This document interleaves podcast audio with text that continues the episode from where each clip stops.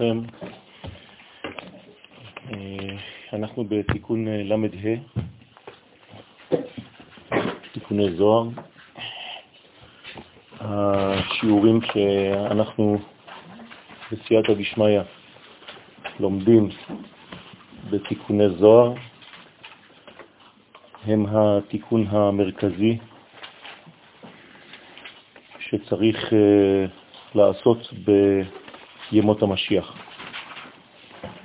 חז"ל אומרים לנו שאין יותר גבוה בתקופה הזאת מאשר ללמוד תיקוני זוהר, לא זוהר אלא תיקוני זוהר, שזה בעצם 70 תיקונים על כל המציאות של הבריאה,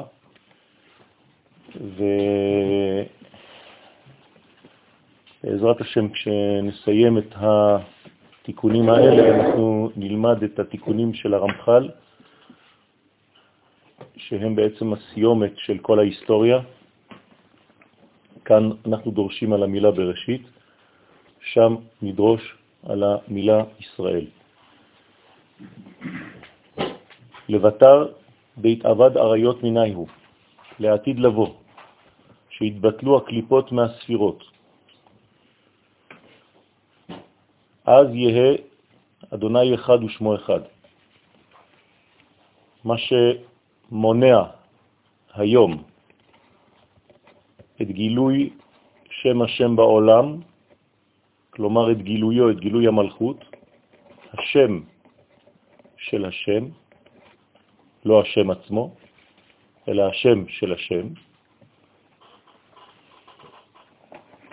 כשאנחנו מדברים על השם,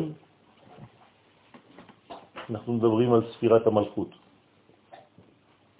כשמדברים על ספירת המלכות, מדברים על מלך. וכשמדברים על מלך, מדברים על משיח. מה שמונע בעצם את הגילוי של שם השם, זה בעצם שספירת המלכות עדיין לא גלויה. למה היא לא גלויה? בגלל שיש קליפות שמפריעות לספירות. מה זה אומר שיש קליפות? זאת אומרת שכל אלמנט בעץ הספירות, כתר, חוכמה, בינה, חסד, גבורה, תפארת, נצח, הוד, יסוד, עד המלכות,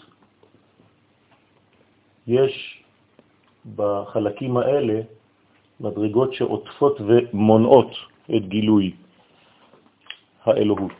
דבר? בו"ב קצוות, כן. ברגע שהקליפות תתבטלנה, אז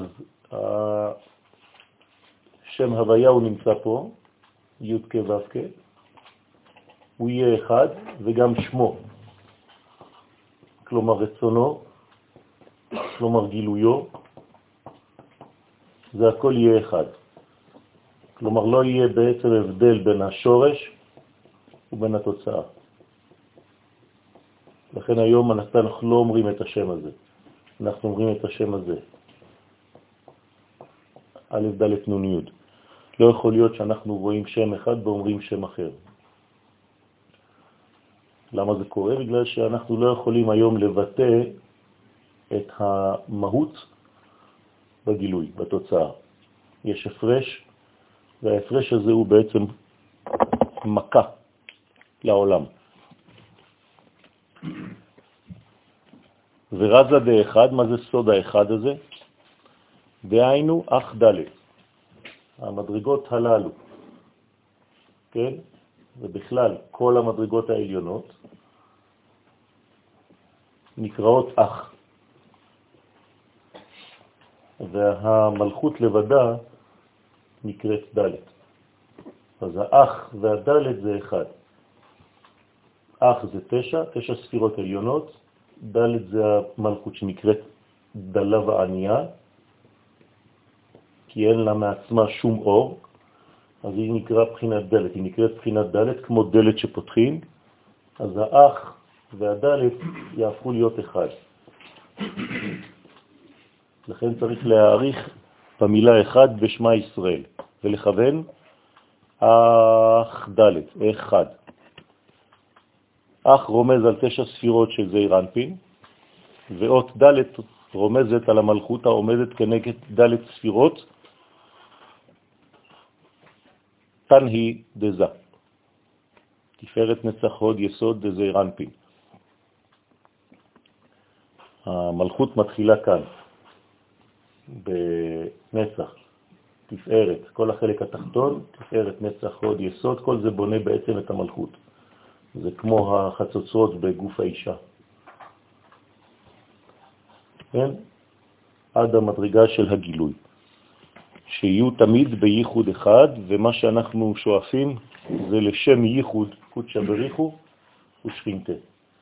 אז אנחנו מנסים לחבר את העולמות האלה בעולמנו. כל אחד צריך לעשות את זה בתחום שלו, בעבודה שלו, בדיבור שלו, בחיים שלו, בינו לבין עצמו, בינו לבין אשתו, בינו לבין אחיו, שכניו, בעבודתו, בלימודו, בפרנסתו. צריך כוונה אחת. הכוונה היא לגלות את השם בעולם. כל מה שאתם עושים, זה לא משנה מה. גם כשאתם הולכים לקנות רכב. אתם צריכים לכוון בשם ייחוד קודשה בריחוש שכינתה, גם כשאני קונה נעליים. מי שמתרגל לעשות את הדבר הזה, הוא חי כל רגע בחייו במנגנון הזה. לא מדובר בלימוד תורה בלבד, שאתה יושב ולומד ועושה מצווה. כל החיים שלנו זה מצווה אחת גדולה. יש לנו מצווה לחיות. אסור לנו למות. מי שמת זה כבר חילול השם. אז אנחנו משתדלים לחיות כמה שיותר, ולא לחיות בגלל שאתה לא קבור בגבעת שאול, או בכפר אדומים, או במקום אחר, חז ושלום. אלא לחיות זה להיות בחיוניות יותר גדולה. יש הבדל בין חיים לחיים. אנשים יכולים להיראות חיים ולהיות מתים בפנים. ואנחנו צריכים להיות חיים בתוך החיים. כלומר, באינטנסיביות. בסקאלה מ-1 עד 10 אנחנו צריכים להיות 10 של חיות. אדם דיכאוני חי 2 על 10. גם זה נקרא למות. זאת אומרת שאנחנו צריכים כל הזמן להיות בשמחה, בשלמות.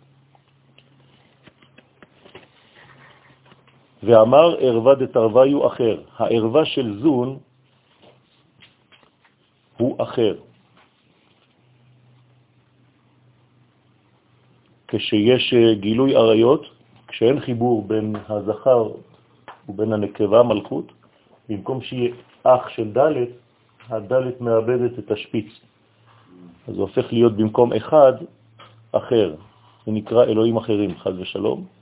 לא יהיה לך אלוהים אחרים על פניי. על, על פני מה? על פני האחד.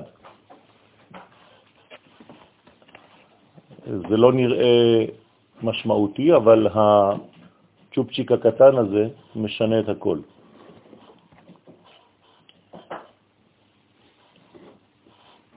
זה הבדל עצום.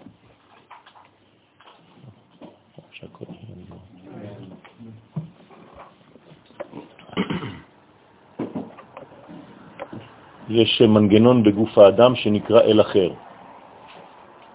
אדם שנמשך לעריות, יש לו כמו גוף זר בגופו שמושך אותו לאלוהים אחרים. לא תשתחווה לאל אחר, זה גם כן לא תשתמש באיברים של הגוף שלך לצורך שונה מאשר לעשות את הדבר הזה. כמובן שגם בינו לבינה, בזמן הייחוד, הכוונה היא גם כן אחד, ולא אחר.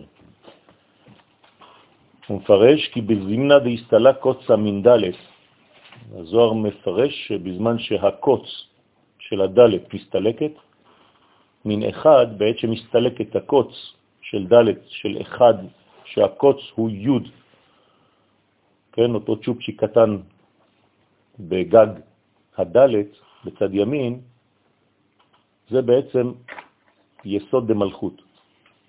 המלכות, כידוע, קשורה ליסוד, היא קשורה אל הגבר. שורש המלכות זה בעתרה של היסוד. כלומר, האישה יצאה מהגבר, כמו אצל אדם הראשון. מאיפה יצאה האישה? כי מאיש לוקחה זו. לכן יש בה חלק ממנו, או בעצם היא המשכיות שלו, התפשטות שלו. ולכן, חז ושלום, כשמסתלקת הנקודה הקטנה הזאת של היוד ממנה, מה זה אומר? זה אומר שבעצם היא כבר התפטרה ממנו, לא אכפת לה ממנו. היא שכחה שהיא באה ממנו. היא כבר לא מכבדת את בעלה. אין לה כבר את המציאות הזאת שהיא שכחה בעצם מאיפה היא באה. השורשים שלך, שלה, של האדם, חז ושלום הלכו. זה נקרא פגם גדול מאוד ביסוד. זה אומר שגם אנחנו, גם אם אנחנו לא נשים, אנחנו כל הזמן נקראים אישה כלפי הקדוש ברוך הוא. אם אנחנו שוכחים שאנחנו באנו ממנו, ואנחנו מאבדים את היוד הזהותית של ישראל, אז חז ושלום אנחנו בורחים מהמציאות. אנחנו שומעים היום הרבה אנשים שמתבוללים, ששוכחים את הזהות שלהם. הם חושבים שהכל טוב ויפה וזה על אה, תמיכה של העיתונאים. אין שום בעיה, הכל בסדר, העיקר אהבה, כן? זה הכל שקר וכזב. זה פשוט פגם ביסוד. מה קורה כשהיוד הקטנה הזאת, כשהנקודה השורשית הזהותית הזאת נעלמת? אז השתער אחר, זה כבר לא ישראל חז ושלום, זה הופך להיות אלוהים אחרים. זה הצד האחורי של המציאות. במקום אחד נשאר אחר, שזה נקרא סיטרה אחרא. שר האל נשאר. אתה רואה את היוד מישראל אחד. כן, זה לא שנשאר שר אל, זה, זה גם נכון, אבל במיוחד זה אובדן הנקודה הפנימית ביותר. אותה נקודה שורשית שנשארת, אותו פח שמן שנשאר חתום בחותמו של כהן גדול, הדבר הזה נעלם חז ושלום. הוא מתבטא באובדן זהות, בשיטות שקרובות היום לכל החלק בעם ישראל שמוכן לוותר על כל החלקים השייכים לנו, החל מארץ, מנקודות טריטוריאליות, וכלה בערכים יהודיים פנימיים. זה תמיד אותו סגנון, שימו לב, זה תמיד שייך לאותה סקאלה. מי שמוותר על משהו ממה שיש לו, ממי שהוא, אין לו גבול בסוף. זה הלך. לא סתם מי שאינו נמצא פה הוא ב-80% במצב הזה גם. מי שכבר נמצא פה, גם הוא בסכנה, כי אין ערובה לדבר הזה. אבל מי שלא נמצא פה זה מספרים, כן? כבר איבד 80% מכל הזהות הזאת.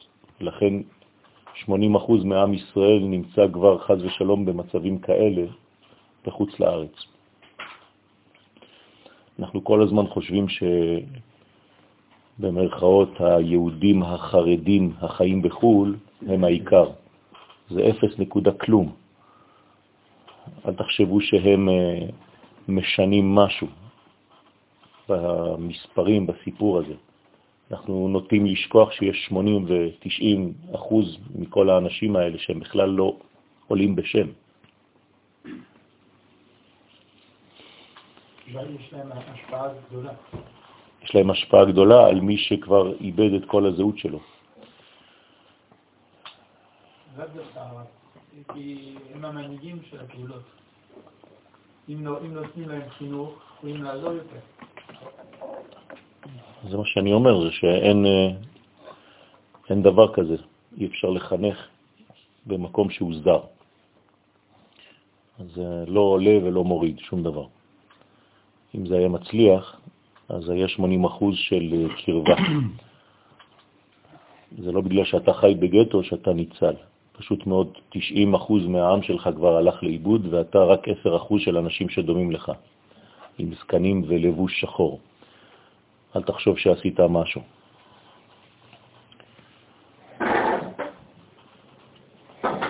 אין חינוך ליהדות בחוץ לארץ. לא יכול להיות דבר כזה. ועלי תמר, עליו נאמר, וסוד אחר אל תגל. סוד הוא ביסוד. תורת הסוד היא תורת היסוד. כלומר הסוד של היוד, יסוד, יוד סוד. זה תורת הסוד. פירושו של דבר כללות.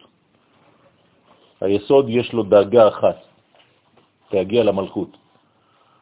ברגע שהוא איבד את הדבר הזה, אז הוא יכול לדבר על המשיח כמה שהוא ירצה, אם הוא לא במקום הנכון, בתקופה הנכונה, בתורה הנכונה, בפיתוח הנכון, הוא רחוק. במקום להיות אל אחד, הוא הופך לאל אחר, חז ושלום. שהשפע מתאסף וסתום בו, היסוד יש לו אחריות גדולה להגיע למלכות. ועל ידי פגם היסוד, כשחז ושלום לא מבינים את תורת הסוד, כלומר את תורת האחדות, את תורת עם ישראל בארצו, את תורת השלם, תורתה של ארץ ישראל, שאין פינה במציאות שלו מלאה בהשם יתברך, בגילויו. ולכן נוטשים את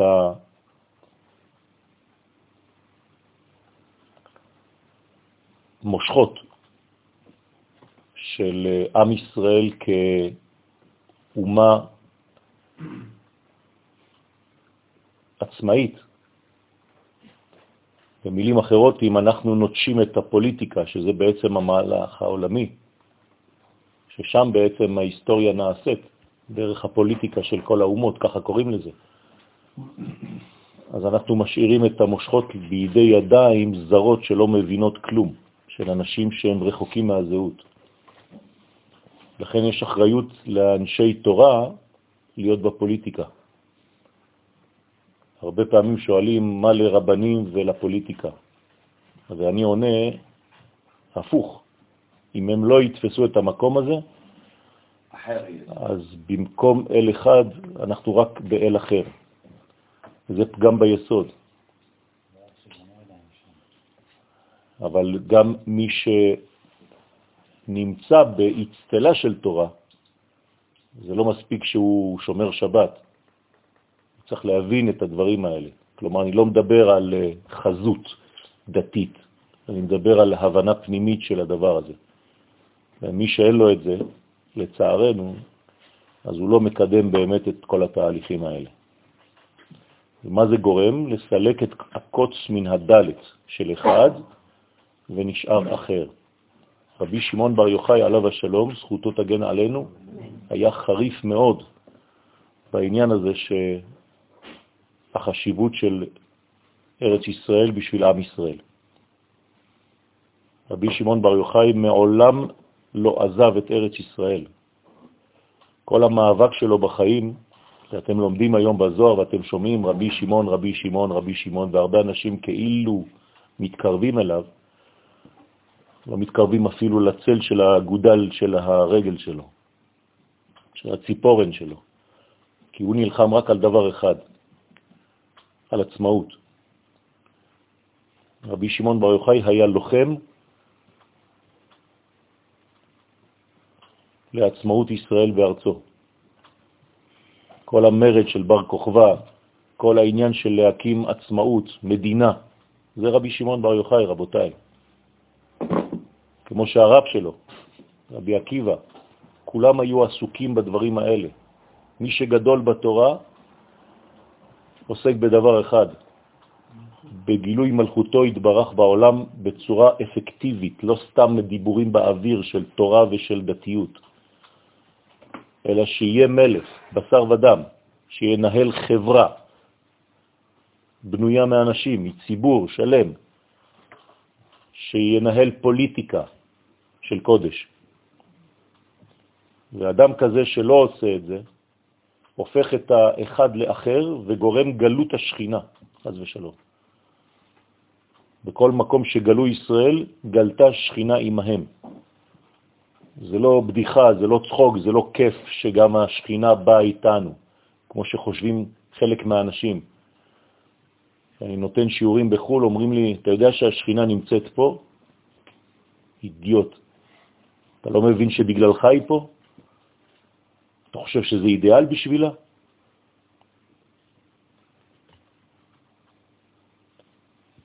וזהו אל תגל, אל תגרום גלות השכינה.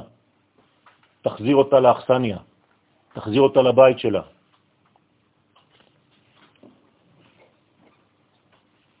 פתח רבי שמעון ואמר, כי מילת בראשית באה לרמוז כי בתשרה יתברא אלמה, בתשרה נברא העולם. למרות שאנחנו מציינים את כ"ה לחודש אלול, הבריאה היא הופעתו של אדם הראשון. והופעתו של אדם הראשון הייתה בראש השנה, כלומר שישה ימים אחרי כ"ה לחודש אלול, וכיוון שהוא בעצם המרכז של כל הבריאה, ושאנחנו בעצם מחשבים את המספר של השנים לא לפי ביולוגיה עולמית, חמש מיליארד שנה, כל מיני מספרים הזויים, זה לא מעניין אותי. מה שמעניין אותי, מה שמעניין את התורה זה מגמתי. זה מתי הופיע הדמות הממונה על התיקון של העולם, על תחילת המוסר. זו הופעתו של אדם הראשון. לכן אנחנו קובעים מספר של תשע"ט היום להופעתו של האדם המוסרי בעולם, לא של הדינוזאור הראשון. כדברי רבי אליעזר במסכת ראש השנה דף י', סוף עמוד ב', חסר א' למהווה בראשית. מילת בתשרה חסרה א'. כן, היה אמור להיות א' בתשרה, זה אותיות בראשית. ופה יש תשרה בלי א', החודש הזה תשרה הוא בלי א', כלומר חסר מדרגה זהותית, פנימית, אחדותית, כדי להגיע לבראשית. ומה זו האלף הזאת? דא אדם, בהתברא ותשרה. אז האות א', מי משלים אותה בעצם? האדם. אדם עם א' גדולה בא להשלים את הבריאה, את המילה תשרה. תשרה בלי אדם זה לא תשרה. חז"ל דורשים את המילה תשרה על השראת השכינה, ותשרה על עמה, שהשכינה שורה על עם ישראל ועל העולם דרך עם ישראל. אבל בתנאי שהאלף פועלת, מתפקדת, כלומר האדם.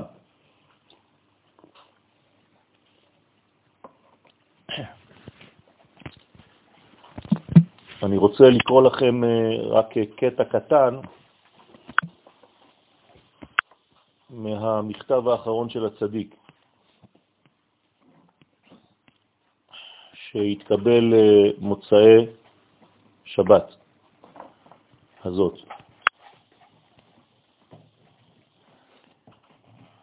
לא אקריא כמובן את הכל. הגאולה בידינו. בידינו הדבר בלבד, אומר הרב. השם רואה בשמיים שרוב העם עסוקים רק בעצמם. ואתם בדרך התפילות והעצרות שאתם עושים, נותנים זיק של אור במעשה הזה לפני השם. ואזי זה בעצמו הדבר המזרז הגאולה מאת השם. כי הגיע הזמן של סיום הגלות, ככתוב בתורתנו, ועכשיו זה בידי האדם בלבד, פה, בארץ הקודש, לקרב או להרחיק את הגאולה. כי השם מבקש את בניו להיות כולם בלב אחד בבקשתם. ואלו התפילות שלכם נותנות את האות שיש בעולם כמה צדיקים שאכפת להם על העיכוב הזה עד כה, וזה עושה רושם בטוב לפני השם יתברך. לכן נכון להמשיך התפילות מדי פעם,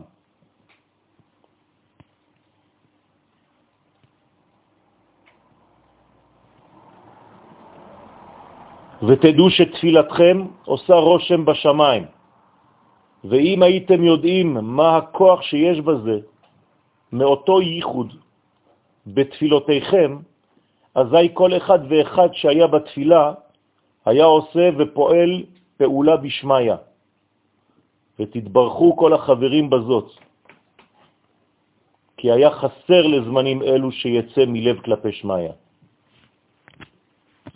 זאת אומרת שיש כאן מגמה, קרוב גם אנחנו ממשיכים באותה מגמה, והתפילה הבאה מתחילה כבר להתרקם מאחורי הקלעים, ואנחנו נידע בעזרת השם את הציבור. כלומר, הדבר בידינו. ולכן האדם, א', התחתון שנברא בתשרה, אומר הזוהר הקדוש, בגין דעתידה ארעה לאיטלתיה, בגינה, לפי שעתידה הארץ להתקלל בשביל האדם, בגללו, בחטא של עץ הדעת. דהו זה מה שכתוב ארורה, א', ארור, האדמה בעבורך. כלומר, יש כללה שניתנה לארץ בגלל האדם. שנעשה מן האלף של אדם ארור. השתמשו באותה א' במקום אדם, האנטיתזה של האדם זה ארור, מקולל. לכן הסתלק מן תשרה, הסתלקה אות א' ממילת תשרה, לכן נקרא חודש תשראה, או איתשרה. ככה היה צריך להיקרא החודש, אלא האלף הלכה. הוא פתח בבית, באי ברכה. פתח הקדוש ברוך הוא את התורה באות ב' שהיא אות הראשונה של ברכה. ברכה מלשון הברכה, לשון קישור, שעל ידי שבני ישראל ילמדו את התורה, יגרמו להתברכה הרעה.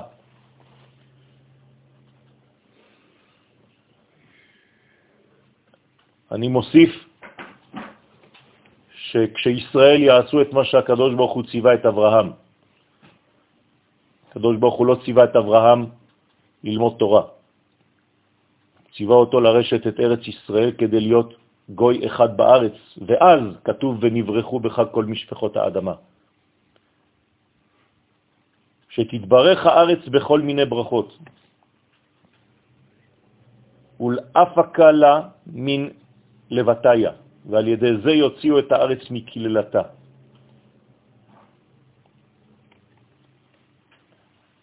הברכה היא משקל, הכללה היא קלות. ולא עוד ולא רק מטעם זה אין אות א' בתשרה, אלא בגין דתשרה יהודין, חוץ מזה, חודש תשרה הוא חודש של דינים. הוא בבחינת הדין, כי תחילת הבריאה הייתה בדין גמור. ביקש הקדוש ברוך הוא לברוא את העולם במידת הדין,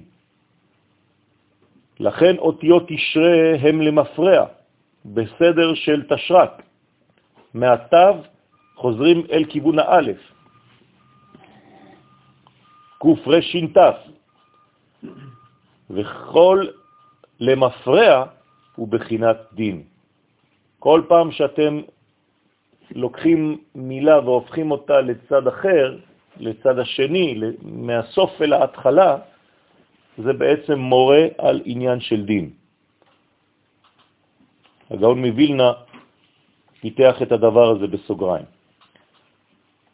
לכן, לא ידקר תמן א' בתשרה, לכן לא נזכרה אות א' במילה תשרה בחודש הזה, ואנחנו צריכים להשלים אותה. על ידי זה שהאדם מתנהל כאדם. במקום להיות ארור, חז ושלום, שיחזור להיות אדם. אז ארור זה דין, דלה ייתכן לאט קרבה זימנה אחרא, שאין מן הראוי להזכיר במילת תשרה את הדין פעם אחרת. כי א' היא דין, כי היא ראש תיבת ארור, ותשרה הוא גם כן דין. הדאו בכתיב זה שכתוב, נר השם נשמת אדם. הקדוש ברוך הוא נותן לנו את הנר, את הנפש ואת הרוח. אבל את הנשמה, האדם קונה.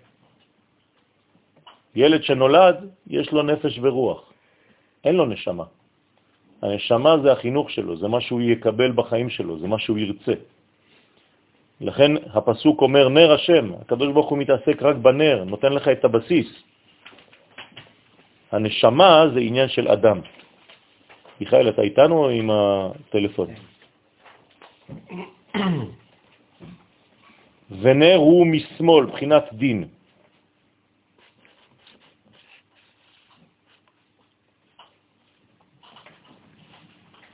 שוב חלק מהזוהר הקדוש שנעלם מאיתנו, כי לא נמצאו כל החלקים. לכן התיקון הזה, למ"ה נקטע, נגדע באמצע. זה מה שיש לנו היום. אז אנחנו מסיימים בזה תיקון למ"ה, ואנחנו עוברים מיד לתיקון למ"ו. ברוך אדוני לעולם אמן ואמן. תיקון למ"ו. אנחנו לא יודעים למה הנר הוא משמאל? אנחנו יודעים למה הנר הוא משמאל, כי זה החלק התחתון. החלק התחתון נקרא שמאל. נפש ורוח זה החלק התחתון. הנשמה היא החלק העליון, היא נקראת ימין. כלומר, הקדוש ברוך הוא נותן לנו את הבסיס, ואנחנו צריכים לרכוש בחיינו את הנשמה, את התוכן. שלושה שותפים באדם. כן? הקדוש ברוך הוא בעצם נותן את הנפש ואת הרוח, וההורים והאדם עצמו צריכים לרכוש את המדרגה הפנימית, הנשמתית. זה החינוך האמיתי שצריך לתת לילדים.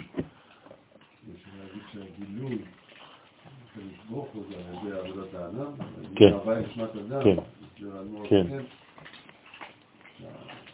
האדם יכול לגלות את האור של השם על ידי הפעולות שלו. נכון, זה בדיוק העניין של הרכישה. רכישה לא לקנות נשמה שאינה, כן? הכל, הכל נמצא, הכל בא נמצא. גם המשיח נמצא.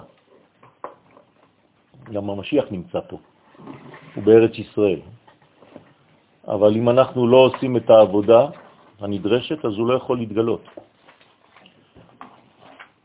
גם משה רבנו היה בתקופת דור המבול, אבל הוא נשאר בפוטנציאל. ביסוד המים. הוא המתין. אם הדור ראוי, אז משה מתגלה, אם הדור לא ראוי, אז משה נשאר גנוז. זה ככה בחיינו. המשיח של עצמנו זה הנשמה. אני צריך לגלות את המשיח של יואל. המשיח של יואל זה הנשמה שלו. אם אני מסתפק בנפש וברוח ולא מגלה את החלקים העליונים, את הנשמה, את החיה ואת היחידה, אז לא גיליתי את המשיח של עצמי. אז לא נגאלתי. בתיקון ל"ו, כולנו נמצאים כשאנחנו נולדים בנר. כן, זה הבסיס. נר השם. זה גלוי, זה דבר גלוי. הנשמה היא גנוזה והיא צריכה, היא דורשת גילוי, היא דורשת מימוש. נפש עוד איכשהו אני מבינה, אבל רוח זה משהו שהוא לא... נכון, אבל בתוך הנפש עצמה זה הרוח של הנפש. זה לא רוח לבדה. זה החלקים הבסיסיים ביותר. זכה, נותנים לו רוח. זכה עוד יותר, נותנים לו נשמה. כלומר, מה זה נותנים לו? הוא מגלה.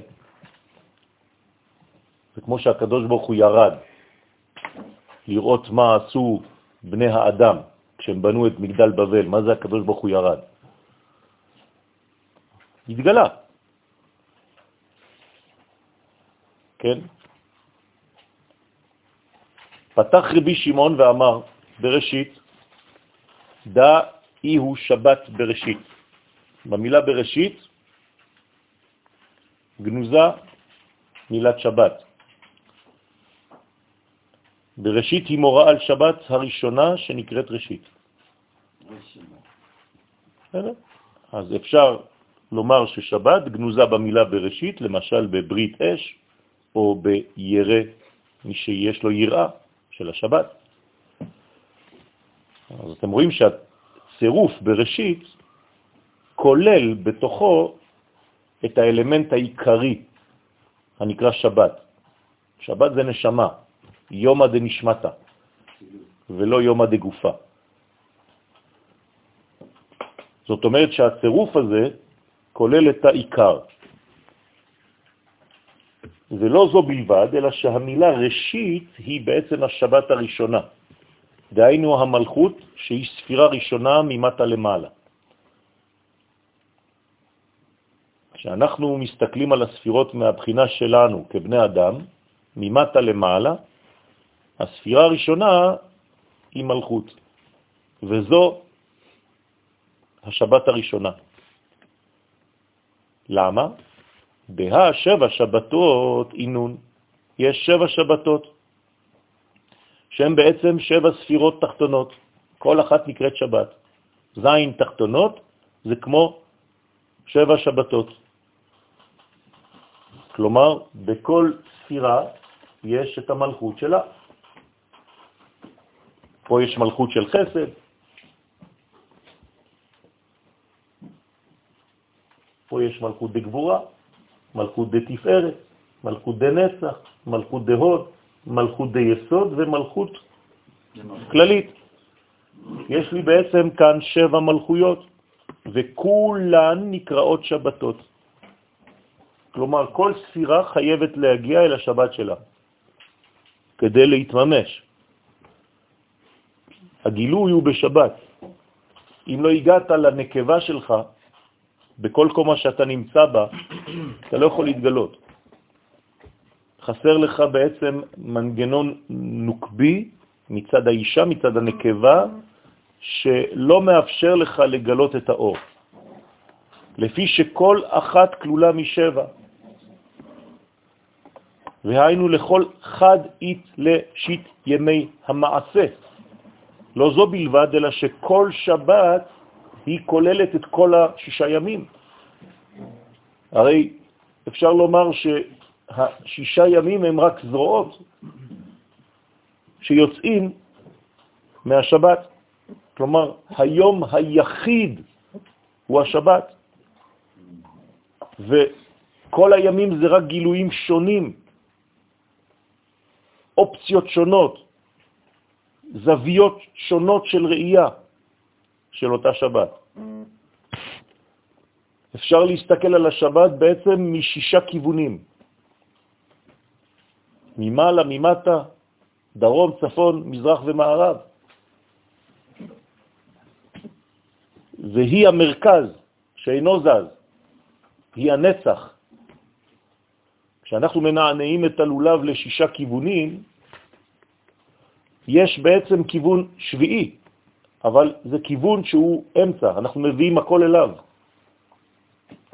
שאנחנו מדברים על השבע המלכויות זה שש שנמצאות כל אחד בספירה בפני עצמה, אבל השביעית זה המלכות בפני עצמה, זה לא המלכות שבמלכות.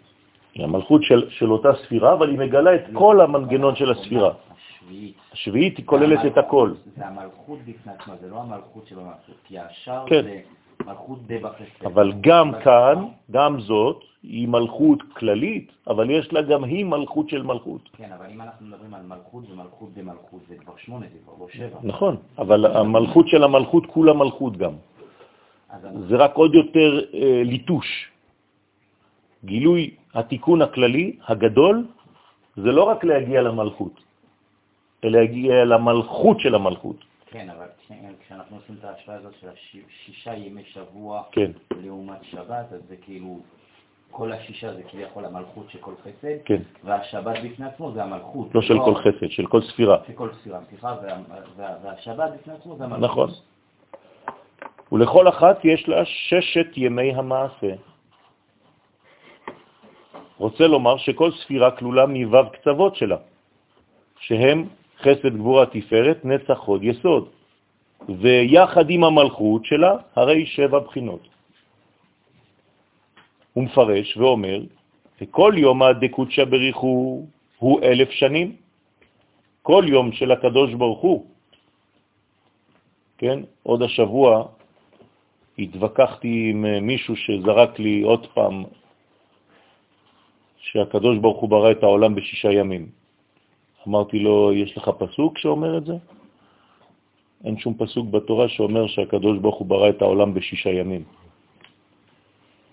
אמרתי לו, אתה יודע לקרוא בעברית? אתה מבין עברית? הוא אומר לי, כן. אמרתי לו, כתוב כי ששת ימים עשה, לא כי ב. ששת ימים עשה. הוא לא לקח לו שישה ימים כדי לברוא עולם. הוא ברא שש מדרגות. אתה מבין את ההבדל? אה. אז מה זה הוא ברא שש מדרגות? זה אומר שבעצם כל יום, כל מדרגה כזאת, מבחינתנו, אנו, בתרגום למימד של זמן אנושי, זה אלף שנים. מה שקרה בעצם ביום הראשון של הבריאה יתממש במשך אלף שנים בעולם שלי. מה שקרה ביום השישי של הבריאה זה מה שאנחנו עכשיו חיים באלף השישי של הבריאה. מתי נברא אדם הראשון? ביום השישי. מתי ייברא מי שנקרא אדם בעולם ויתגלה? באלף השישי. בישראל קרואים אדם. כלומר, באלף הזה עם ישראל צריך להתגלות בהיסטוריה. עם ישראל. משיח זה רק אנטנה.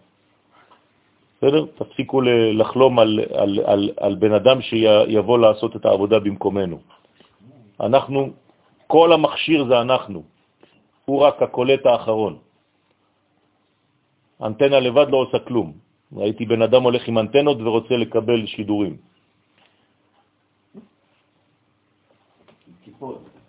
כן? אמיתי. היה אחד בצרפת, במקום שהיינו גרים, בניס, היה כל, כל הזמן הולך עם אנטנה. ככה, כמו חולה רוח, כן?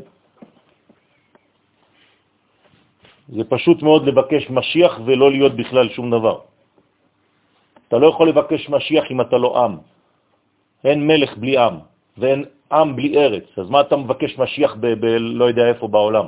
על, על מי אתה צוחק?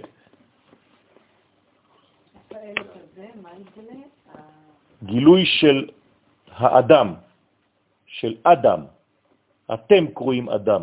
כלומר, עם ישראל בארצו בעצמאות. כל המנגנונים החיצוניים לאדם, הכל חיצוני לאדם, האדם באחרון, כמו שעם ישראל הופיע האחרון בהיסטוריה, בין העמים. אין עם שנברא אחרי עם ישראל, כל העמים קדמו לנו. כמה זמן יש כבר? תעשי חשבון, אנחנו ב-5,779, כלומר 779 שנה. כלומר חסר לנו מה פחות. היה לפני... ה- כל השאר, כל הבניין של כל האלמנטים. אבל האדם היה קיים. לא, זה ישראל, אני מדבר על הופעתו של ישראל. אדם זה לא אומות העולם, אין אומות העולם נקראות אדם. אתם קרואים אדם, זה החידוש. ולא רק שאתם קרואים אדם, אלא שבאותו יום שישי של הבריאה הוא קם על רגליו. הוא לא סתם היה, שלו. הוא קם על רגליו והוא קרא שמות. זאת אומרת שעם ישראל צריך לקום על רגליו, זה יום העצמאות.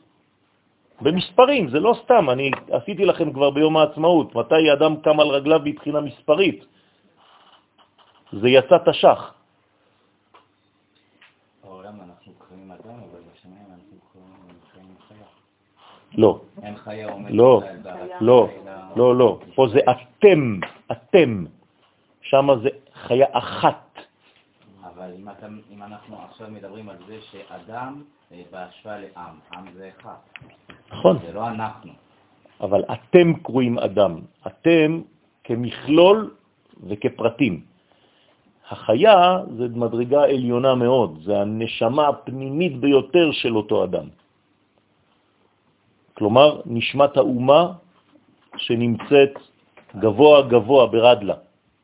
לא ההופעה, אלא השורש לפני ההופעה. האדם זה ההופעה, כן. והפנימיות זה החיה. נכון, ועוד יותר גבוה, היחידה הזאת. כן, חיה אחת.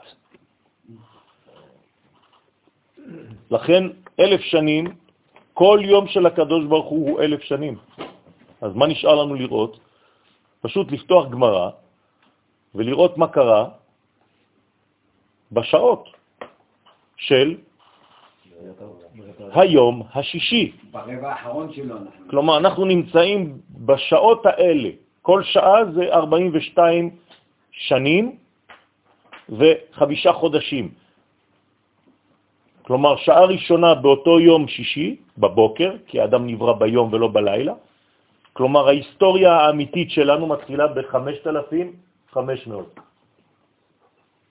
אתם מבינים, נכון? כי מ-5,000 עד 6,000 זה היום השישי, נכון? אבל כיוון שהאדם הראשון לא נולד בלילה, אז אני חייב להיות כבר בחצי. כלומר, ההיסטוריה האמיתית שלנו, מתי היא מתחילה ממש להתממש? היום אנחנו ב-5779, נכון?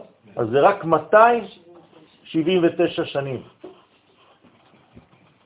שם התחלנו באמת להופיע, ובתוך זה עכשיו תחלק את זה ל-42.5, ואז אתה תראה כל שנה כמה זמן זה לוקח, ואתה תראה מה קורה. זאת אומרת שאנחנו כעם ישראל, אה, מנגנון יכלול פרטים בתוך הזה, התחלנו להופיע רק לפני 279 שנה. כן, זה נקרא אדם, זה הופעתו של אדם הראשון. זאת אומרת שעד עכשיו כל מה שהלך בהיסטוריה מבחינת עם ישראל, רק הכשיר את השטח. הכ- הכשרה נכון, והכנה נכון, לתפקיד האמיתי שנמצא ב-279 שנים האחרונות. בדיוק. ועכשיו כבר התקדמנו פה, כן? אנחנו התקדמנו פה. אנחנו כבר עומדים על רגלינו. זה משהו גדול מאוד לעמוד על רגליו. זה לא בשעה הראשונה הוצבר עפרו. כלומר, היינו עפר, ממש עפר, יצאנו מהתנורים. מה ההבדל שנולדנו במצרים? יצאנו ממצרים, זה עובר כאילו? כן, כתוב. עובר אפילו לא עובר של אדם, עובר שיצא ממעי בהמה, שאין לו אפילו קול. אנחנו מדברים, רוצים לדבר, אנחנו לא מדברים ביציאת מצרים. תנופה, תנו פה, אומר הזוהר הקדוש, אין לנו פה. אנחנו כמו... כן? רק תבינו מאיפה יצאנו, לא מהמעיים של אישה. מצרים זה לא אישה, מצרים זה בהמה. יצאנו מבהמה. כדי להפוך להיות אדם, יש אבולוציה.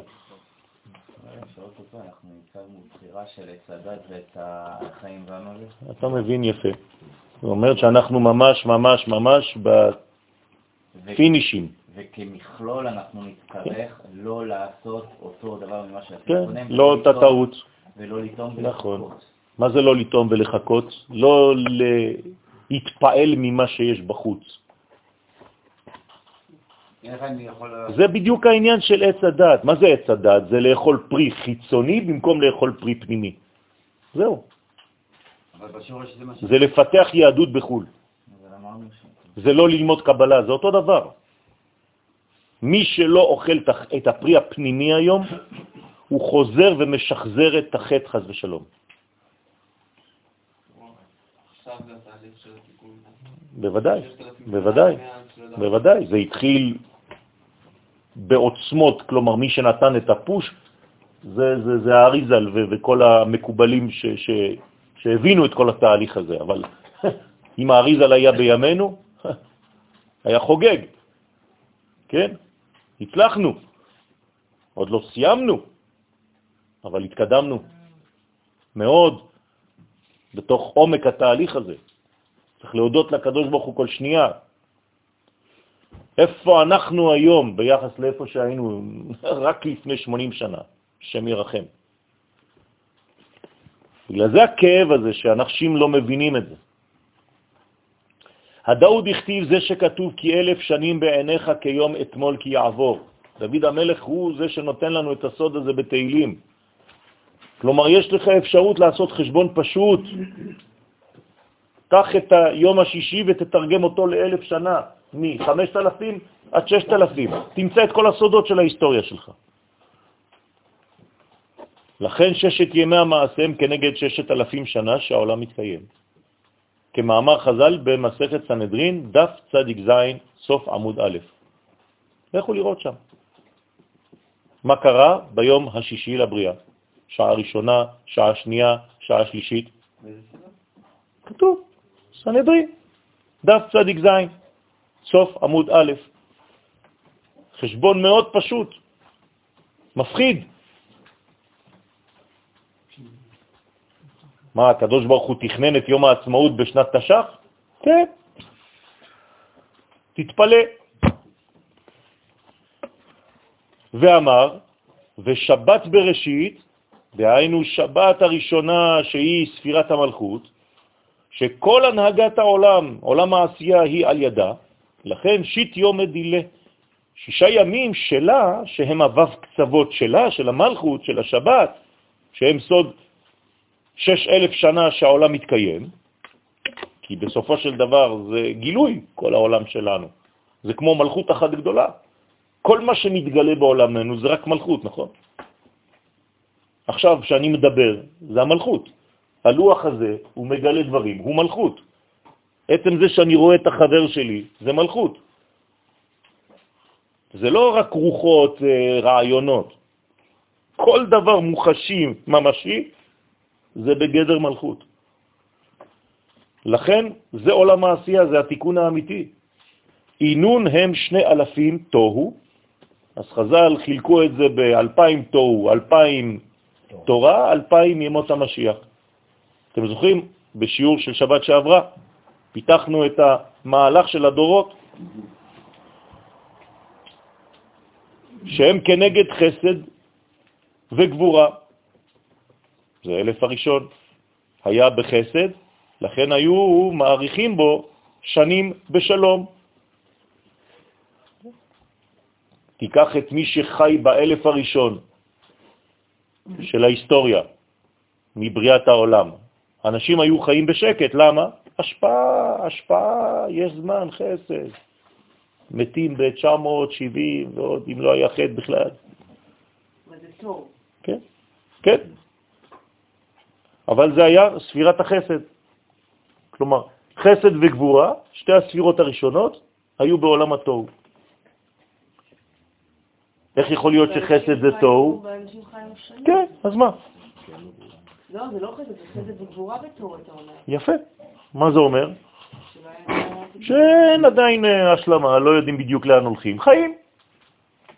אתה הולך עכשיו לאיזה כפר באפריקה שם, אתה רואה איזה זקנה בת 300, כולה מקובצת ככה, היא יושבת ועושה כל החיים שלה אותו דבר עם איזה משהו. חיים. כתבה ספר, הביאה משהו, לא, לא יודע מה, כלום, חיים. אנשים, אתה רואה אנשים עם סקנים כאלה, שלשום הייתי באיזה סטודיו של צילום, הלך לצלם שם אנשים בהודו, סקנים עד לפה, אתה רואה אותם עיניים כאלה, נו, בסדר, אז מה? חיים.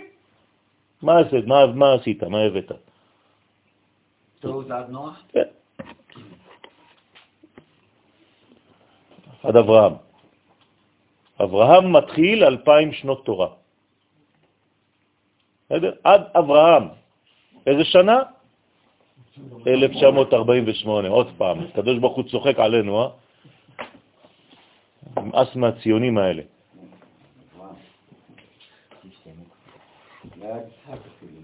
האלף השני היה בגבורה, לכן בו היה המבול. זה הגבורות. היה יכול להיות תורה, ודור הפלגה, אותו דבר, אותו דור, אותו אלף שנים. וגופרית, אש, על סדום, אותו דבר, אותו אלף. והיו בבחינת תוהו, לפי שעדיין לא ניתנה תורה, שהיא קיום העולם, כשאין גילוי של התוכן כלפי חוץ, אין כלום, זה, זה כאילו לא, זה סתם, סתם, עולם בהמתנה, כלום.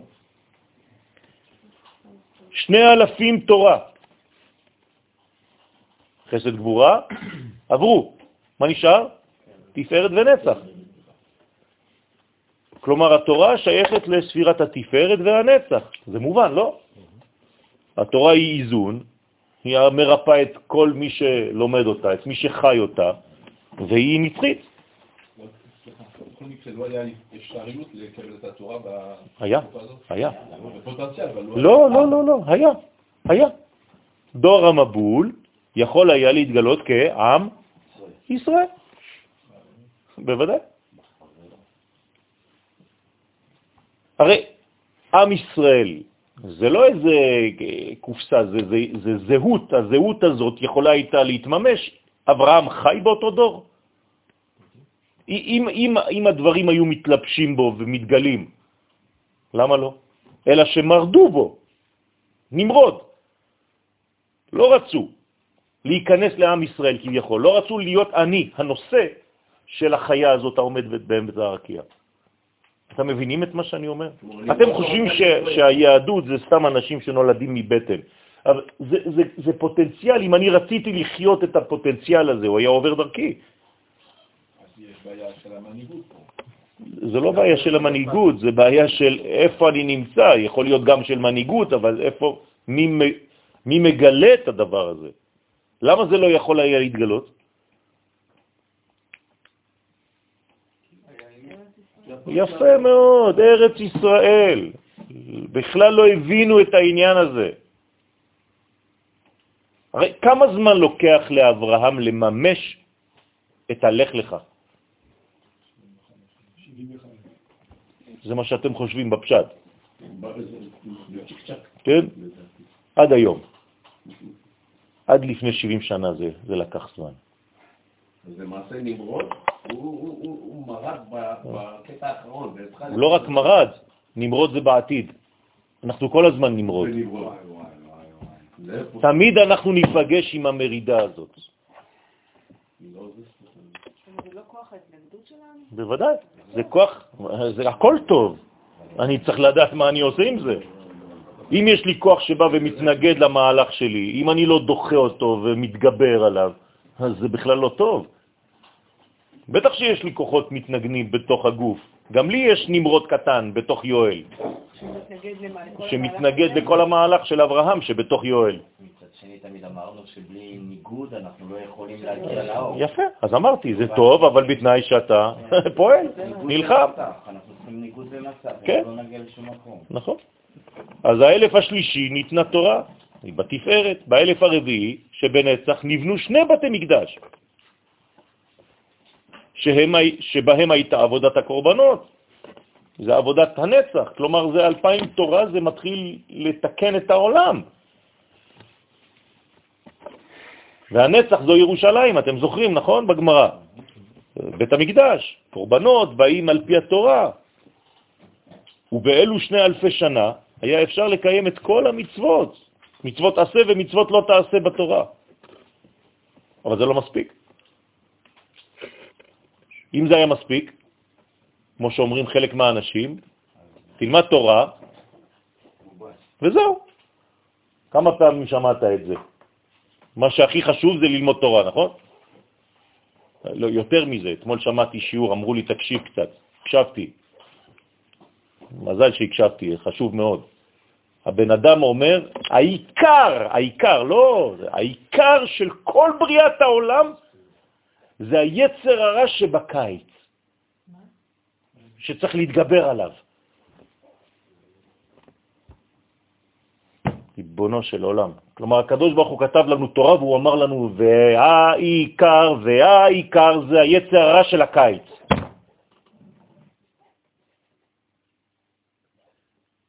העיקר זה גילוי מלכותו, יתברך, זה מלך המשיח. נכון שזה עובר דרך דברים. אתה לא יכול לקחת את הדברים הקטנים ולעשות מזה את העיקר, זה הדרך. שני אלפים ימות המשיח הם כנגד הוד ויסוד. כי לאחר שני אלפים של תורה היה דינו שיבוא משיח. משיח היה צריך לבוא מיד, ותכלה הגלות, והתבטל השעבוד מישראל, שעבוד מלכויות. מה עשו ישראל? עלו לארץ? לא. הרבנים אמרו להם להישאר שם ולפתח דתיות. זה לא חדש, רבותיי, גם בזמן בית המקדש, אותו דבר. אף אחד לא עלה לארץ. החרש והמסגר קוראים להם בגמרא. המסכנים, אלה שעולים לארץ, הגדולים, הגדולים. ירמיהו אמר להם במפורש, אל תפחדו, תשארו בארץ, והם לא שמעו להם.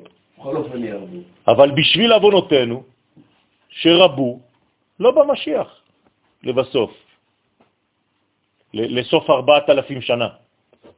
וחז ושלום יצא מה שיצא. והוא מעוכב לבוא. כן? אם זה לא היה כואב, זה היה מצחיק. נעתיק כאן בקיצור את דברי רש"י, במסכת סנרין שם, מה אומר רש"י? כי שני אלפים תוהו, הם שני אלפים שזה שהעולם היה כמו תוהו. כי לא ניתנה התורה עדיין שהיא קיום העולם, ומאדם הראשון עד שהיה אברהם אבינו, 52 שנה של, של החיים שלו. כלומר, כשאברהם אבינו היה בן 52, נשלמו שני אלפים שנה. ואז עסק אברהם בתורה, שנאמר, ואת הנפש אשר עשו בחרן. הוא מפרש התרגום דאבידו לאורייתא, ששעבדו את הנפשות לתורה. זה מספיק? לא, הקדוש ברוך הוא אומר לו, הולך לך, אחרי שהוא כבר עשה את זה. אם זה היה מספיק, הקדוש ברוך הוא מה היה אומר לאברהם? חזק וברוך, תמשיך. תחלק סופגניות בחנוכה לאנשים. רוצה לומר שגיירו אותם, הוא ואשתו. לא מספיק. שני אלפים תורה, אומר רש"י, כי מן העת שאברהם התחיל לעסוק בתורה עד סוף בית שני, שנחרב עקב שנה, קודם השלמת ארבעת אלפים שנה. כן? עקב זה 172 שנה. כן? זה כמו ערב. לעת ערב יהיה אור. כמה זה ערב? 272. 6,000 פחות 272, כמה זה? 8? שבע, שתיים, שבע, שתיים, אחד. שתיים, אחד. שבע, שתיים, אחד? משש?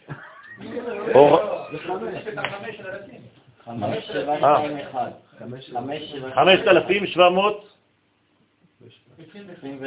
עשרים ואחד. מה זה השנה הזאת? איך, איך הגעתם ל-21?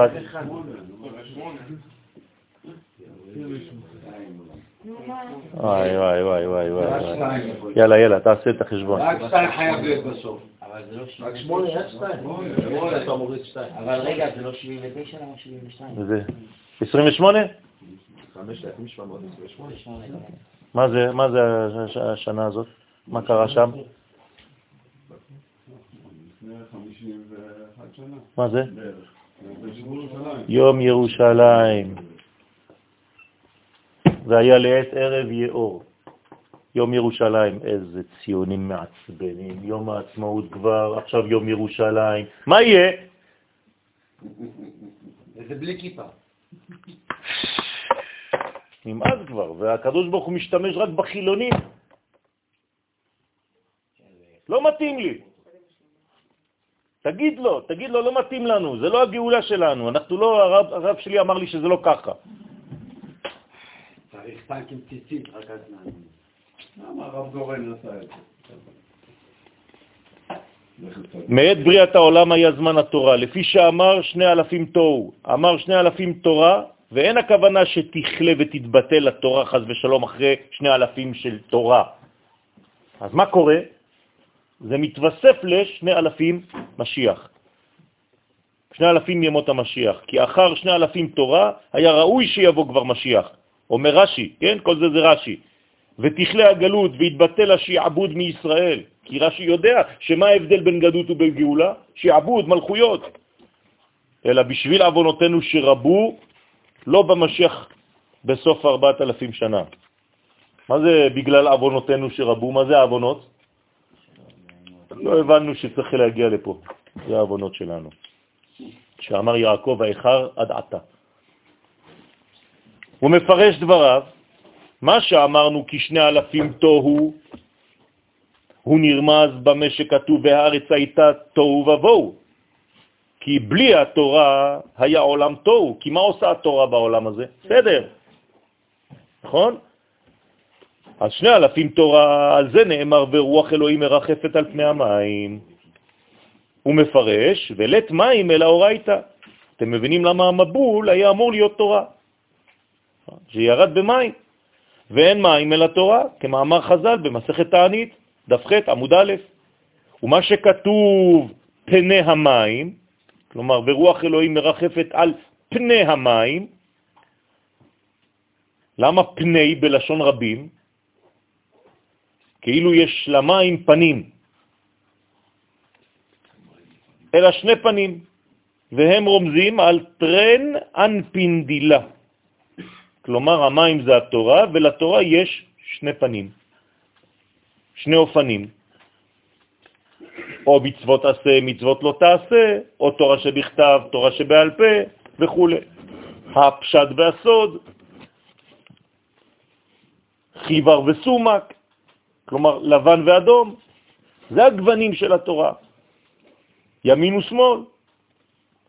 רוצה לומר מצוות עשה שהם מצד החסדים, היוזמה שבימין, גוון לבן, מצוות לא תעשה בגבורה שבשמאל, גוון אדום. ואילן אינון אלו המצוות עשה והמצוות לא תעשה הם שני אלפים תורה. כי באלו השני אלפים שנה היו יכולים לקיים כל תרי"ג מצוות. מה זה כל תרי"ג מצוות? איך אפשר לקיים כל תרי"ג מצוות? רק בארץ ישראל, הם היו אמורים להגיע לפה.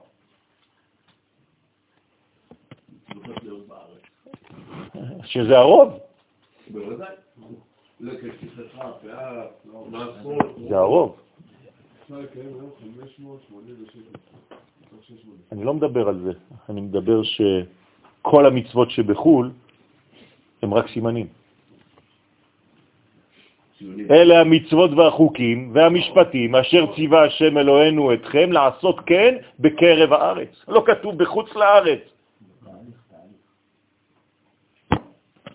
ומה שאמרנו שני אלפים ימות המשיח, על זה נאמר ויומר אלוהים יהי אור. כלומר, הדור שלנו זה הופעת האור, יהי אור. ויהי אור, אוי ואבוי, מה קרה? ויהי, אומרים חז"ל, דורשים וי. חבל, לא ניצלת. היה צריך לומר, ויומר אלוהים יהי אור ויהי כן, ויהי כן. מי השלים את הכן הזה?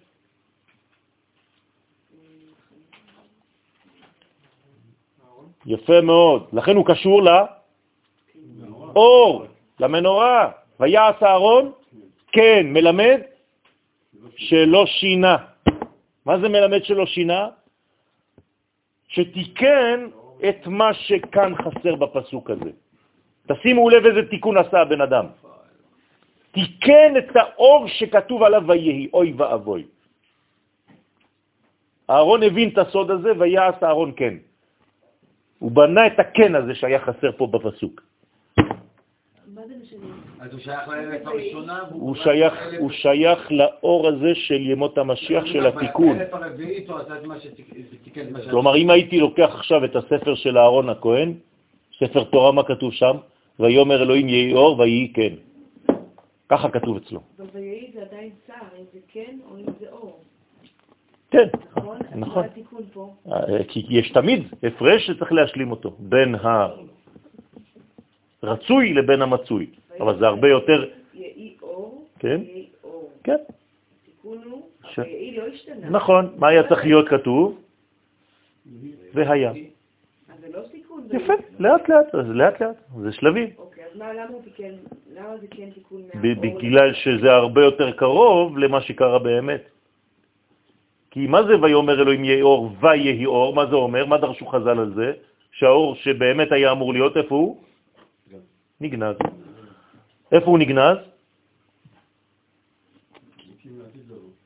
איפה אבל הוא נגנז? שיעור של לפני שבועיים, שבת פה, באותו מקום.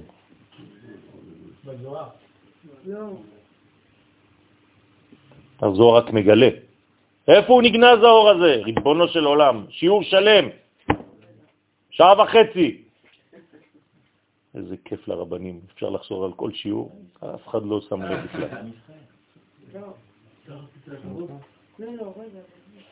איי, איי, איי, איי, איי, איי, כמה צער. בחומר, בחומר, רבותיי, בחומר.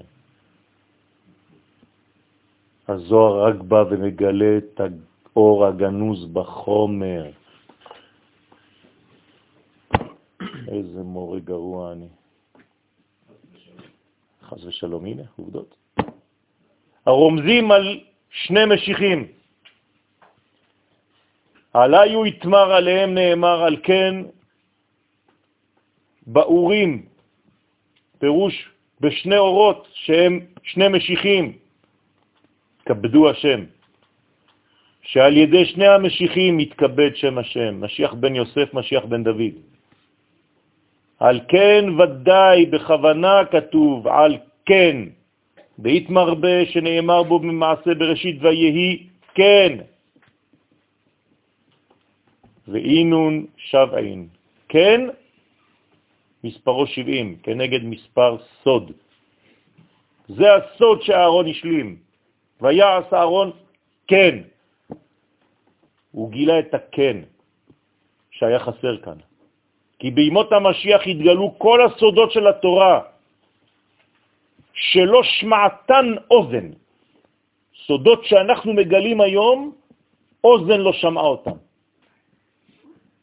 והוא סוד יין המשומר בענביו מששת ימי בראשית, שבזה יתכבד השם. רק בגילוי הסודות האלה אתם נותנים כבוד לקדוש ברוך הוא. שלא יבואו להפחיד אתכם. טוב, זה לא ברור. האור נהיה לו כן, וזה התיקון. בוודאי.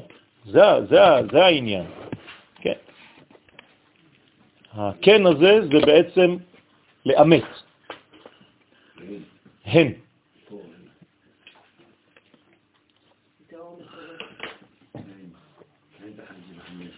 ואתה מפרש באופן אחר מה שכתב ויהי, ויאמר אלוהים יהי אור ויהי אור. פירוש נוסף. אמר על טרן מאורות אילן איתמר, על אילו שני מאורות שהם זון, השמש והירח, קוראים להם זכר ונקבה, עליהם נאמר ויהי. למה? כי האור של הירח. התקטן, הוא לא בא מהשמש. גם זה היה חלק מהשיעור. הוא רק מכוסה, אתם זוכרים? לכי מעתי, מלשון מעטה, שנאמר שהם סוד דו פרצופים, זכר ונקבה. שני הפרצופים. רוצה לומר שאתה בגלות, מה קורה בזמן גלות? זון הם אחור באחור. וזעיר אנפין נתקן על ידי החסדים, והמלכות נתקנת על ידי גבורות. והיינו יהי אור, אז מה זה יהי אור? דה פסח. אור, כמו שאומרת המשנה, אור לארבעה עשר. מתי יש אור? אור לארבעה עשר בניסן. כלומר, אם היה לנו את האור הזה, אם היינו עכשיו משתמשים, משתמשים באור הזה, מה היינו יכולים לעשות איתו?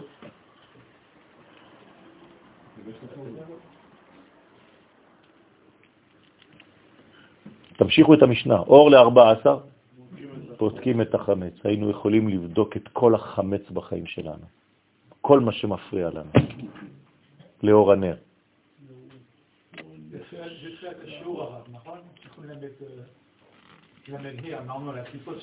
נכון, נכון. וזה קידוש החומר, זה גילוי הקדושה הגנוזה בחומר. והיינו יהי אור דה פסח, אור רומז על פסח, שבחסד דזה, כי כל חודש ניסן זה חסדים. ורמז לזה מה שאמרו חז"ל ברמז, ברש מסכת פסחים, אור לארבע עשר, כי אור הוא בחינת חסד. לארבע עשר הוא סוד י"ד, ימין, יד, יד ימין של החסד, יד ימינו. אור לארבע עשר, אתם מבינים את הקודים של המשנה? כן. זה הכל קבלה. לא סתם להחזיק את הנר ביד ימין. ויהי אור, רומז על ראש השנה שבגבורה. מה אומר הבן ישחי? על בדיקת חמץ, שצריך להוליך את הנר הזה כדי לבדוק את החמץ עם אלמנט נוסף, מלח. כשאתם עושים בדיקת חמץ, אתם צריכים קערה של מלח יחד, יחד עם הנר. אה, מה שרוצים לשים. למה? מה זה המלח הזה? כי זה כל הקליפות האלה שמפריעות לך בזמן הזה. כאילו. ויש מריבות בבדיקת חמץ. והמלח הוא דוחה את כל הקליפות האלה. ויהי אור רומז על ראש השנה, שזה בגבורה. דאית מרבה שנאמר בו ויהי היום ויבואו בני האלוהים להתייצב על השם, ויהי. דרשו חז"ל שאז היה ראש השנה, ומפרש אחא ויהי והתם ויהי. בבריאת האור נאמר ויהי, ובראש השנה נאמר ויהי. גזירה שווה. מה זה בא להורות? כי בכל אתר ויהי לשנה דצערה, כמו שאמרה מור. כל מקום שכתוב ויהי זה לשון צער. כמאמר חז"ל במסכת מגילה, דף י', הרי שבראש השנה הוא יום הדין, וכן ויהי אור. רומז על המלכות שבגלות היא נתקנת רק מן הגבורות. וזה לא מספיק. כי זה בונה אותה, אבל זה עדיין לא משלים אותה. היא צריכה להיות מושלמת על ידי חסדים. אז למה אתה לא משלים אותה? תשלים את הכל. אבל אי אפשר, למה? כי בגלות זכר ונקבה הם עומדים אחור באחור, אז אין זיווג. אז איך אתה רוצה משיח? תסביר לי בדיוק, אני לא מבין. הרי למדת זוהר, לא? איך אנחנו יודעים שאין זיווג בגלות, שלא אפשרי זיווג בגלות? כתוב התורה בפירוש, לכתך אחריי במדבר.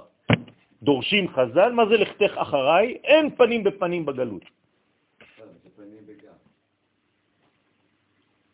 כי אחריי, הוא רואה תמיד את האחור. אחור בפנים, כלומר פנים באחור. פנים שלה באחוריים שלו. לכתך אחריי, היא מסתכלת לו על העורף. יש זיווג כזה?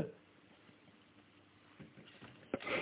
ואמר עוד, אפשר איזה? אבל יהי הזה, שזה, סליחה, יהי זה בערב פסח.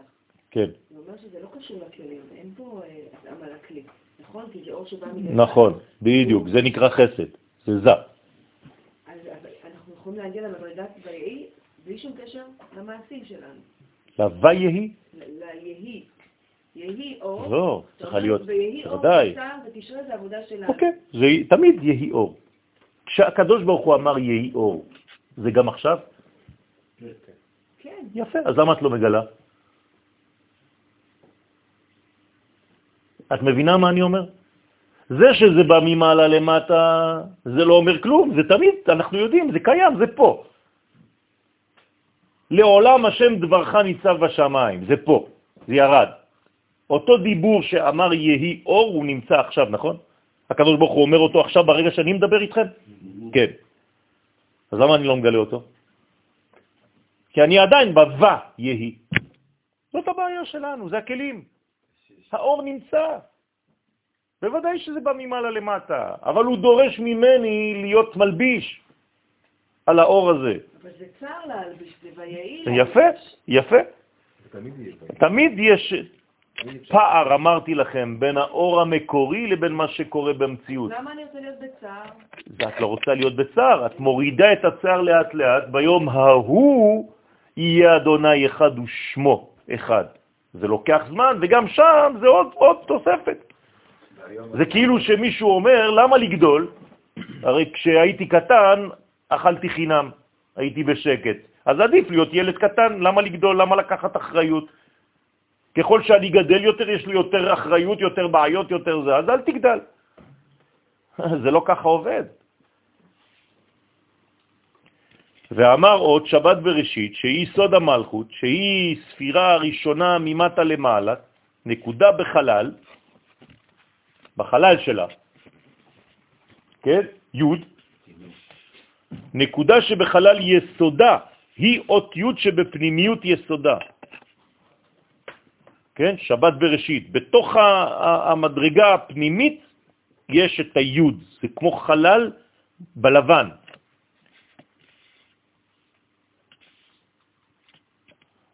השבוע הזמינו אותי להשלים ספר תורה, אז זה השאיר אה, כמה אותיות בסוף התורה, ב... לעיני כל ישראל שם. אז, אז השלמתי, השלמתי כמה אותיות. וכל עוד שהשלמתי, כיוונתי, כן, לתקן את כל העולם הזה ולהיות צינור לתוך הדבר הזה, באות שכתבתי. זה חשוב מאוד. יש לנו הרבה מצרים, הרבה דברים שאנחנו לא רואים, לא רואים את החלל של הפנימיות, של היסוד. ואם אתה לא רואה את זה, אתה מחלל את השבת, חז ושלום. זה נקרא שבת חילל. כלומר, ביסוד דמלכות, חילל את השם ביסוד דמלכות, שזה פוגם. מי שמחלל את השבת, הוא, הוא בעצם מוציא מתוכן, מוציא את התוכן, מרוקן, על ידי שמכניס מרשות הרבים לרשות היחיד. מכניס לי דעות כוזבות, דעות חיצוניות לתוך הגבולות של הקודש שלי, של עם ישראל, של היהדות.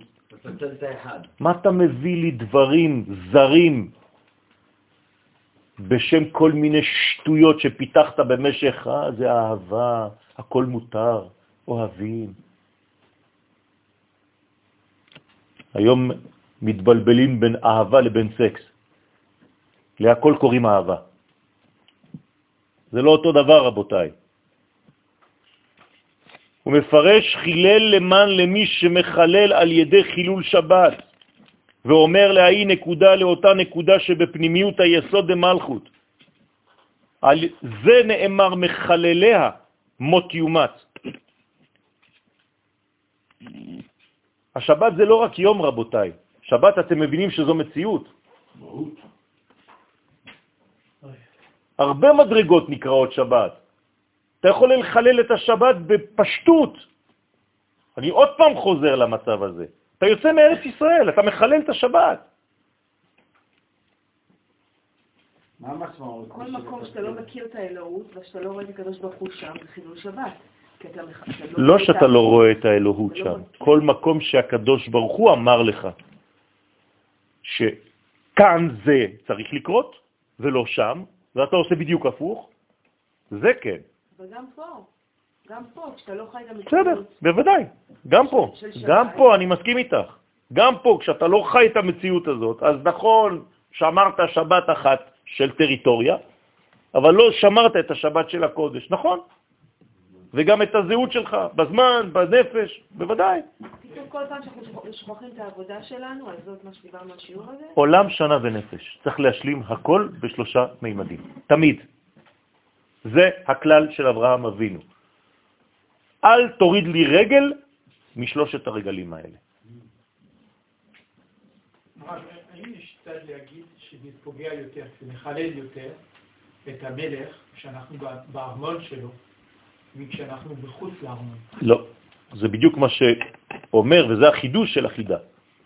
אין חולק על החידה. והוא אומר שמי שנמצא בארץ ישראל ולא שומר שבת נקרא צדיק. אי אפשר להגיד דבר כזה, ואין חולק עליו. עצם העובדה שהוא חי. רק בגלל שהוא חי עם כלל ישראל, בגלל שהוא הבין את המהות של הכלל. לעומת מי ששומר שבת בחו"ל. פלא פלאות. פלא פלאות. זה אי אפשר להבין את זה. אם, אם לא היה כתוב בחידה, אי אפשר להמציא דבר כזה. זה משגע דרך אגב אנשים, אתה אומר להם דברים כאלה, זה משגע. מה הכי לא אומר על אלה ששומרי שבת בחו"ל? עוד פעם, הוא משווה. לא, בסדר, הוא משווה, אבל הוא רק- הוא רק מדבר על צד אחד. אז הוא אומר שזה בעצם צדיק פרטי, ביחס לצדיק כללי. כלומר, בארץ ישראל, מי שחי פה ולא שומר שבת הוא צדיק כללי ורשע פרטי. מי ששומר שבת בחו"ל הוא צדיק פרטי ורשע ביחס לכלל. הוא מפרש למען דעל נוכרעה בחלל דילה, כן? מי שגורם להכניס נוכריה ביסוד שלה, שם ירחם. רוצה לומר מי שגורם על ידי חילול שבת אחיזת הנוקבה דקליפה ביסודה. זה אותו דבר. זה נקרא הבא על הגויה. זה אותו דבר. לבוא אל הגויה מבחינה אה, איש ואישה, זה כמו גבר במקום אחר. זה אותו דבר. אבל האמהות שלנו, הם- יצחק לקח את רבקה, נו, וגם יעקב הלך ללבן. נו, אז מה? הם לא היו יהודיות. בוודאי. הגיור בזמן התורה היה בהסכמת, בעילה, לא, בהסכמת האישה באמונה של מי שעכשיו היא מתחתנת איתו. ככה היו מתגיירים. והוא לא התחתן עם גויה, חז ושלום. ככה היו מגיירים, זה הלכה מפורשת. הרמב"ם, הלכות אישות. בזמן התורה היה אדם הולך לשוק, פוגש אישה, מביאה אל ביתו, זהו, היא כבר קנתה את הדתיות שלו, זה נקרא גיור. את האמונה באל אחד. דאי רשות הרבים שהנוקבה דקליפה נקראת רשות הרבים, חז ושלום. כי היא מופקרת. חז ושלום, תראו את הביטויים של חז"ל, ורבים דשים אותה. רבים דשים בה.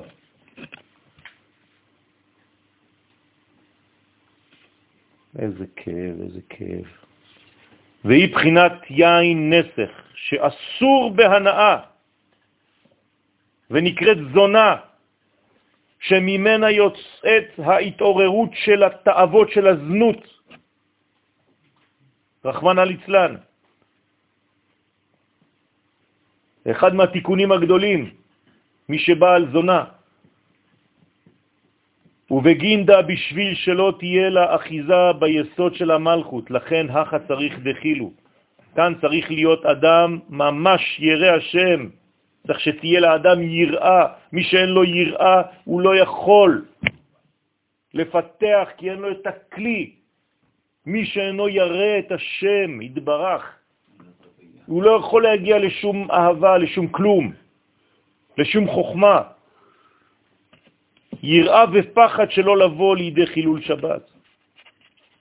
זה, זה צריך להיות הסיוט הכי גדול של בן אדם. הדבר הזה. אסור לנסוע ביום שישי. אני רואה אנשים יוצאים פה בערב שבת, ששבת נכנסת בשש, הם יוצאים ברבע לשש. אתה נורמלי? אני רואה אותם בכביש, עושים לי שלום. פאנצ'ר אחד קטן נגמר השבת שלך. אתה לא לוקח את זה בחשבון. לא מבין את זה, אני לא מבין את הדבר הזה. אני לא מבין את הדבר הזה.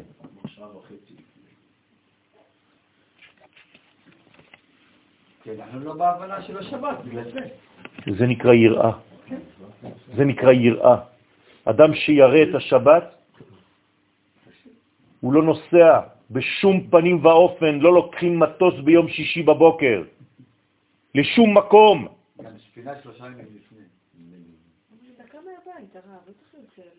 זה לא עובד ככה. את לא יודעת מה הם מקרי החיים. אין דבר כזה דקה מהבית. פנצ'ר קטן, תאונה קטנה. מה אתה, מה אתה עושה עם המשפחה? לפתח. עם הילדים? מה אתה עושה? הולך לעירוב הקרוב. זה, זה לא עניין של בית הכנסת, זה אנשים שנוסעים מפה לירושלים ברבע ל, ל, ל, לכניסת שבת. אני לא מדבר על העלייה לבית הכנסת, את בתוך הכפר, אין שום בעיה, זה בסדר, לא, אני לא מדבר על זה. לא. בסדר? אדם שמגיע לא לוקח בחשבון, לא מזוודות, לא כלום. זה בסדר, אתה יכול להגיע, שבת נכנסת בארבע, אתה מגיע בשלוש. שאיזה יופי. מגיע בשלוש. עד שאתה יוצא מהמטוס, עד שאתה מוציא את המזוודה, ועד שאתה מגיע לבית שלך שעה, אף אחד לא לוקח כלום בחשבון. אני לא מבין את זה, אין פקקים, אין כלום. אנשים יש להם פגישה בשמונה, הם יוצאים בשמונה. קפיצת הדרך.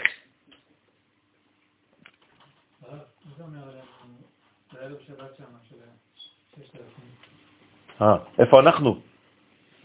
הנה, ערב שבת, נכנסנו כבר לערב שבת, אנחנו פה ב... מה זה אומר? מה אתה עושה שם? מה קורה שם באותו זמן? בלגן בבית, נכון? המריבות הכי גדולות, אומרים לנו חז"ל מה צריך לעשות בשעה הזאת? לברוח מהבית, אומר הבן ישחי, לברוח מהבית וללכת לבית כנסת. תברח מהבית, תצא מהבית. זה זמן שצריך לצאת מהבית. מה זה אומר לצאת מהבית? לא להתנתק מהאישה, פשוט מאוד להיכנס לקודש. אחרי זה תחזור, הכל יהיה כבר רגוע, זה כבר שבת. נכון. מה זה אומר? זה אומר שאנחנו צריכים לחזור לבית בהרבה רגש, בהרבה דאגה, כי שם היצר הרע יהיה הכי גדול. השטן, איפה הוא נמצא? כתוב, ויבחר בך עוד השטן. במי? הפטרה, בירושלים. שוב פעם הוא בוחר בירושלים. היום אנחנו במלחמת גוג ומגוג, מבחינה דמגוגית. נכון? כולם נופלים עלינו, על ארץ ישראל, על מדינת ישראל. כל מה שאנחנו עושים פה זה הכל לא לגיטימי, נכון? אפילו קבר רחל, השבוע האו"ם פסק שזה לא שייך לישראל. כל שבוע יש לנו גזירה אחרת. אמרתי לכם שבחודש חשבן יש גזירות, אתה לא יודע מאיפה זה בא. מבינים את הקודש, זה בדיוק השבת. שום דבר לא שייך לנו. רק השבוע מצאנו אבן של מטר וחצי גובה, עגולה, חרוט עליה ירושלים. אף פעם לא ראיתי שמצאו אבן שכתוב על אל-עקצה או שטויות האלה. אבל זה לא מפריע לאף אחד, אף אחד לא, זה לא בחדשות, זה לא כלום. אתמול ירו על בית בבאר שבע? לא. תשמעו חדשות בחו"ל, פצצה נפלה בגן שליד בית. פלסטיני אחד הרוג, צעיר, על ידי כוח צה"ל. זה כן. כל האלה של האו"ם, הם הולכים לשלם בגדול. כל אומות העולם משלמות בגדול יותר ויותר, וזה הולך והתעצם. בגלל זה הקדוש ברוך הוא מבקש מאיתנו וזה פרדוקסלי מה שאני הולך לומר, וזה לא חינוכי בלבד, אבל זה מה שכתוב בשיר השירים, הסבי עינייך מנגדי. כלומר, הקדוש ברוך הוא כביכול מבקש מעם ישראל, אל תסתכלי עליי בעיניים עכשיו. למה? אני בג'ננה, אם תסתכלי עכשיו בעיניים, אני לא אוכל להפעיל את מידת הדין על אומות העולם. כי כל פעם שאני מסתכל עלייך, אני נמס. אומרים בספרים הקדושים, זה סימן שבאחרית הימים התפילה שלנו תהיה קשה. למה? כי כאילו הקדוש ברוך הוא אומר לנו לא להתפלל. כאילו, כמו שהיה בקריאת ים סוף. לא זמן תפילה עכשיו, אני עכשיו פועל מידת הדין, אתה מתפלל, אתה מוריד אותי מהרמה שלי. אמרתי לכם, זה לא כל כך חינוכי, אבל אני רק רוצה להרגיע אתכם שאם אתם מרגישים שהתפילות שלכם לא כל כך חזקות כמו שהן היו לפני 20 שנה, זה חלק נורמלי מהדבר, מהתהליך. אני לא אומר לזלזל בזה חז ושלום, אתם צריכים להתאמץ, לעשות את כל מה שאפשר כדי להתאמץ, אבל בסופו של דבר זה חלק מהתהליך, כי הקדוש ברוך הוא מתחיל לפעול את מידת הדין בעולם. לא, זה מאוד מתסכל, שאתה לא, שאני שואל את עצמי, טוב, אוקיי, קראת, מה, איזה עוד מילים אתה בוחר? נכון, נכון. בגלל זה, זה נקרא, מה זה מתסכל? זה לצאת מהבית ספר, מסקול. זה מטה, למעלה מהבית ספר. ודי ובזה נרמז במילת בראשית שהיא אותיות ירא שבת. הנה, זה היראה של השבת. הדו... רבותיי, צריך, צריך לפחד מהדבר הזה. אתה צריך לצאת באחת, שתיים, כששבת נכנסת בארבע, חמש. מקסימום. תגיע, תירגע, תסדיר דופק. תתרחץ, תתלבש, תכוון. מה זה הריצות האלה כמו איזה מטומטם? אתה רץ, נכנס לשבת כמו מטורף, כולך זה, אתה כבר מסריח בבית כנסת. מה זה? שצריך להירא מחילול שבת. הדאו דכתיב זה שכתוב, את שבתותיי תשמורו מקדשי תיראו, שעל ידי שתשמרו את השבת לא תהיה אחיזה ביסוד של המלכות, הנקראת מקדש. קח זמן לפני. עוד מעט שבת נכנסת בשלוש וחצי, רבותיי. וואי וואי. אז תעשו כאילו שבת נכנסת ב-12, זהו. אם זה היה ב-12, הייתם מחללים? לא. אז בשבילי שבת נכנסת באחת כל השנה. זהו. כמו כתבו- לי הודעה, אם אני יכולה להיפגש בשעה 12, בשעה- ביום שישי בשעה 1, כתבתי להם פרק, השבת שלי נכנסת ב-12. יפה מאוד, ככה עושים.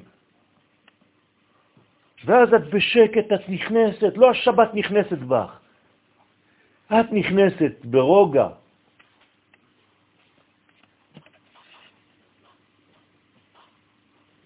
אנחנו רק נסיים את הפסקה הזאת.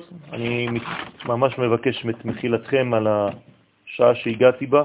זה לא, זה לא כמות... זה שיעור שלנו גם כן. אומן דעל רשו נוכרה בחלל, דילה, מי שמכניס בעוונותיו את האישה הנוכריה שהיא הנוקבה דקליפה בחלל שלה, רוצה לומר שגורם אחיזת הקליפה ביסוד של המלכות, חז ושלום, דאי היא הנוקבה דקליפה, שזה רשות הרבים, יין נסך, זונה, כל מה שאמרנו, מה נאמר עליו? עליה איתמר, עליה נאמר את מקדש אדוני, שהוא היסוד דמלכות, תימה, חז ושלום, באחיזת הקליפה. לכן עונשו, ונכרתה הנפש. זה חייב כרת, חז ושלום. אני לא רוצה לסיים בנימה שלילית.